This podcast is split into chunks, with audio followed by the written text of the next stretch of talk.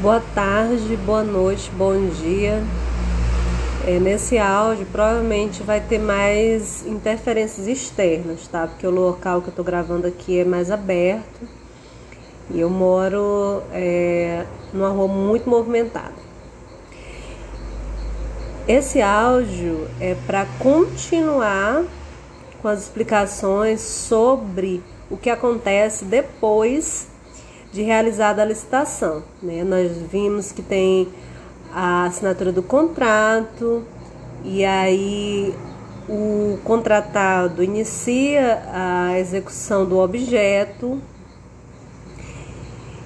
e para fiscalizar, para gerir a execução desse objeto, as negociações, a relação entre a administração pública e o contratado até que o objeto seja entregue, concluído à administração pública, existem ou devem existir a pessoa do fiscal e do gestor, visto que está na lei de licitação que cabe à administração pública acompanhar, fiscalizar a execução do objeto contratado. Então, inicialmente, nós podemos dizer que o gestor ele cuida mais de questões buro burocráticas, tá? Ele legali legaliza, não, ele providencia toda a papelada de contrato. E o fiscal já é aquela pessoa e dependendo do objeto, é uma pessoa que tem conhecimento técnico sobre o objeto que está sendo executado e ele deve ir in loco. Então, é a pessoa que representa a administração pública que comparece fisicamente no local onde o objeto está sendo executado. A legislação ela não diz especificamente o que, que o gestor e o fiscal eles devem fazer. Por isso que há de ser feito um regulamento interno pelo órgão que realizou a licitação para atribuir as funções do gestor e do fiscal. Então é muito importante que nesse regulamento esteja explícito quais são as funções, quais são os limites dessas funções do gestor e do fiscal. Quem responde em caso de falha quando a fiscalização não ocorrer adequadamente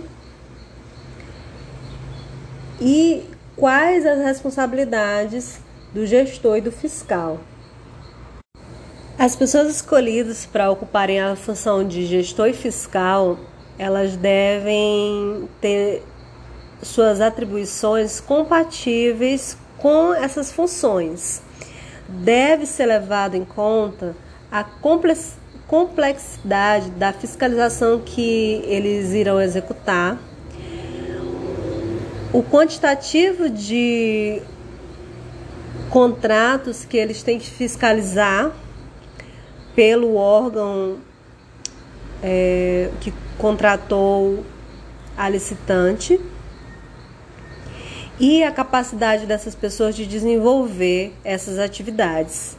Recomenda-se até para contratos que sejam executados por várias etapas que seja designado mais de um gestor fiscal para essas etapas, para evitar algum tipo de incoerência, vícios ou desonestidade por parte dessas pessoas. Então, como eu mencionei sobre o fiscal de contrato, ele é aquela pessoa que ele vai realmente fiscalizar a execução do contrato. Ele vai estar ali fisicamente no local onde o contrato está sendo executado. E ele deve manter um registro próprio de todas as ocorrências que ele observa durante essas visitas. É, deve sugerir para o contratado o que ele deve fazer para corrigir algum tipo de erro que esteja acontecendo durante, da, durante a execução do contrato. Em casos em que as ocorrências, os problemas que ele encontra e as soluções para esses problemas eles ultrapassam os limites da função, o fiscal ele, deve, ele deve se dirigir ao gestor para que o gestor tome as providências ou aplique as penalidades necessárias para que o contratado é, continue realizando o trabalho no prazo previsto e de acordo com as especificações previstas em contrato. Importante ressaltar aqui que é responsabilidade do fiscal verificar essas ocorrências em tempo hábil e solicitar as correções em tempo hábil e até quando não couber a ele, repassar também é, em tempo hábil para o gestor resolver. É importante que o fiscal de contrato ele, man, ele mantenha o registro de, de, toda, de todas as atividades dele na fiscalização de determinado contrato. Desde o momento em que ele visualiza que tem um problema, até quando ele sugere uma solução para o contratado, o prazo que ele deu para o contratado solucionar aquele problema, tudo, tudo deve estar anotado, visto as responsabilidades que ele tem juntamente com o gestor e o contratado na execução desse contrato. Então, há alguns instrumentos básicos que servem para nortear o trabalho do fiscal, como, por exemplo, o projeto básico ou o termo de referência, proposta de preço, planilha orçamentária, cronograma físico-financeiro ou planilha de custos e formação de preços e o livro de ocorrências. É, no projeto básico ou no termo de referência, deve constar tudo que o fiscal deve observar. E é um documento importante para orientar o fiscal, porque em algumas situações acontece da pessoa que foi nomeada para fiscalizar ela não ser totalmente entendida do objeto que está sendo executado. Então, no termo de referência, deve constar tudo que ele deve observar durante sua fiscalização. Então, das atribuições do fiscal. Ele deve participar de uma reunião inicial para ajustar os procedimentos de execução junto com o contratado.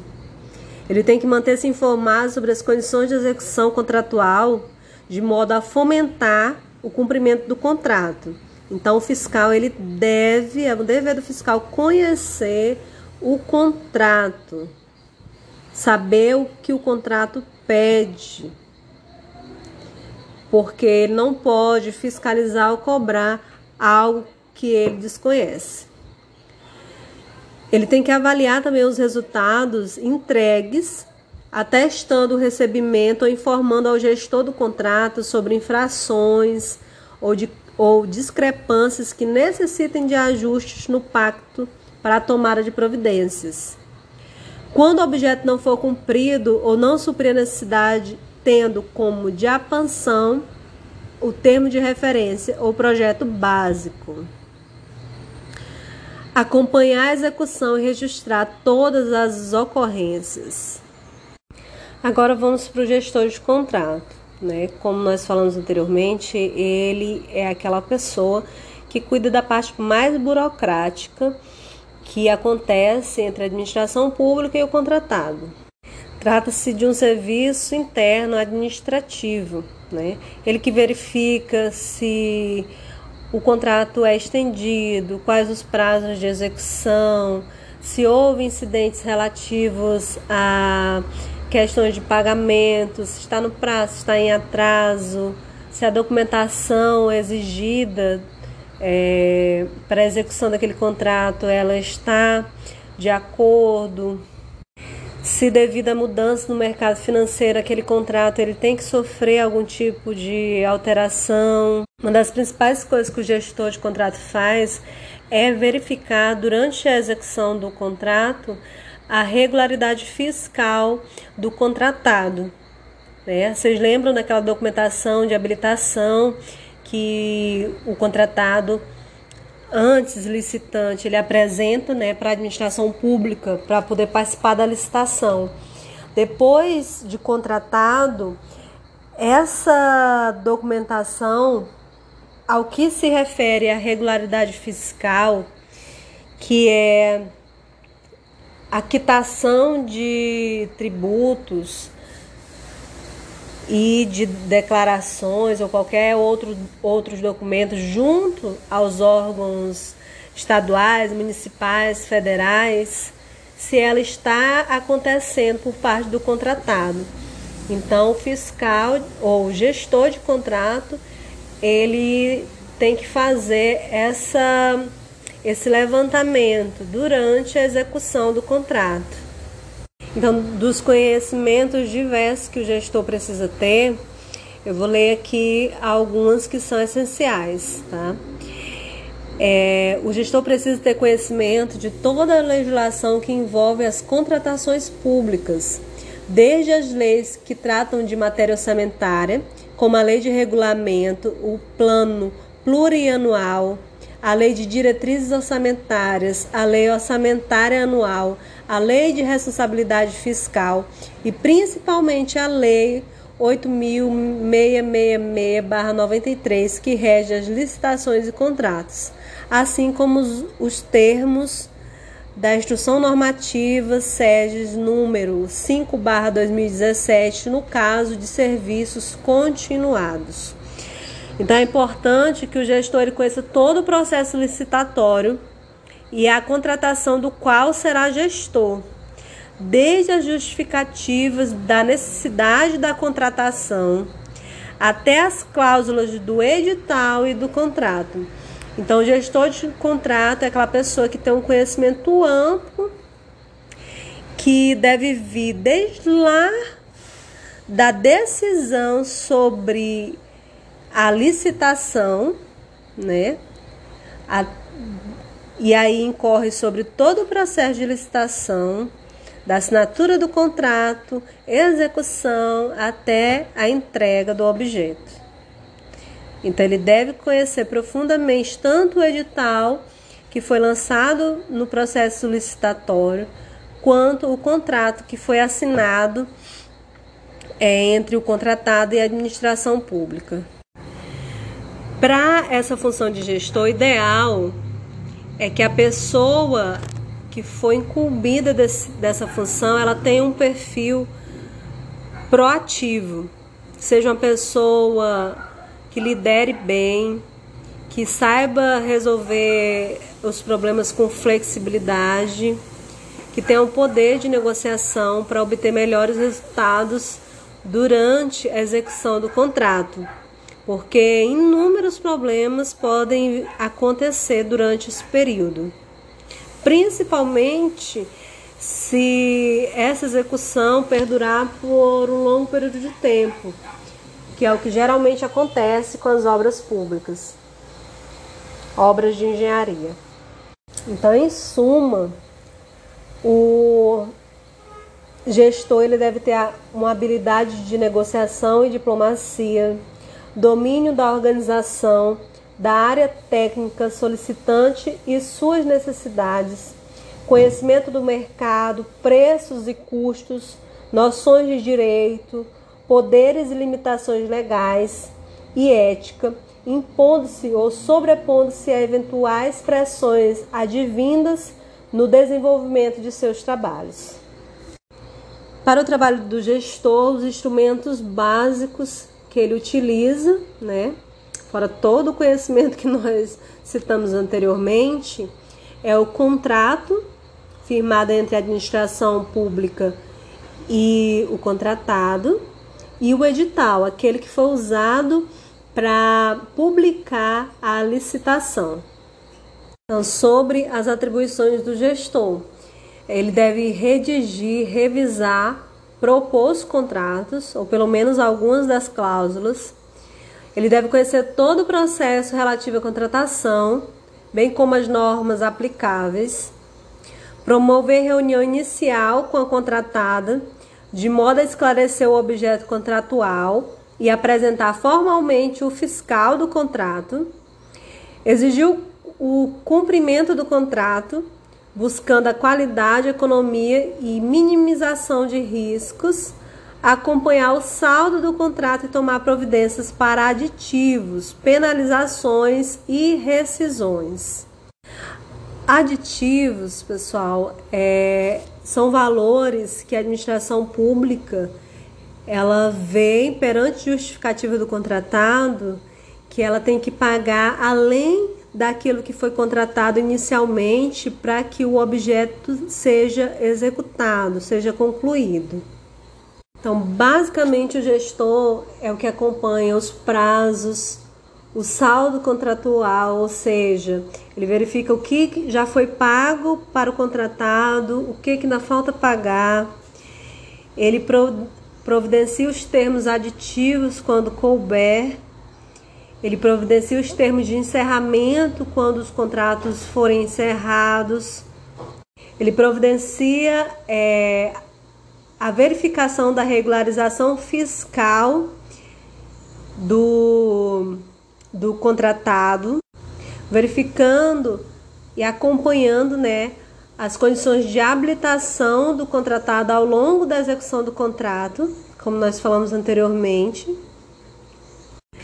especialmente no que diz respeito à qualificação técnica do contratado, tá? Porque muito, muitos objetos pedem uma qualificação técnica específica e isso também tem que ser verificado pelo gestor de contrato, se a habilitação junto aos órgãos específicos, ele é, essa habilitação também está válida. Por exemplo, as empresas de engenharia, os engenheiros, eles têm que ter um cadastro é, no CREA, isso é um exemplo, né? É, vários outros profissionais eles têm cadastros específicos em seus órgãos de representação. Então isso também tem que ser verificado. Então, após a execução do contrato, em se tratando de obras e serviços, ou se tratando de compras ou de locação de equipamentos, deve haver a formalização do termo de recebimento, conforme o artigo 73 da Lei de Licitação. Esse termo ele acontece em, em duas etapas, sendo que na primeira etapa é realizado o termo de recebimento provisório, que é um, atestado de entrega e execução do objeto. Depois é, dessa entrega provisória, a administração pública deve fazer a fiscalização final do objeto que foi entregue. E após isso, ela emite o termo de recebimento definitivo, atestando que o objeto está de acordo com todas as especificações solicitadas, para poder findar-se o contrato. O ideal é que o contrato se finde quando a administração pública paga tudo o que deve para o contratado, o que muitas vezes não ocorre.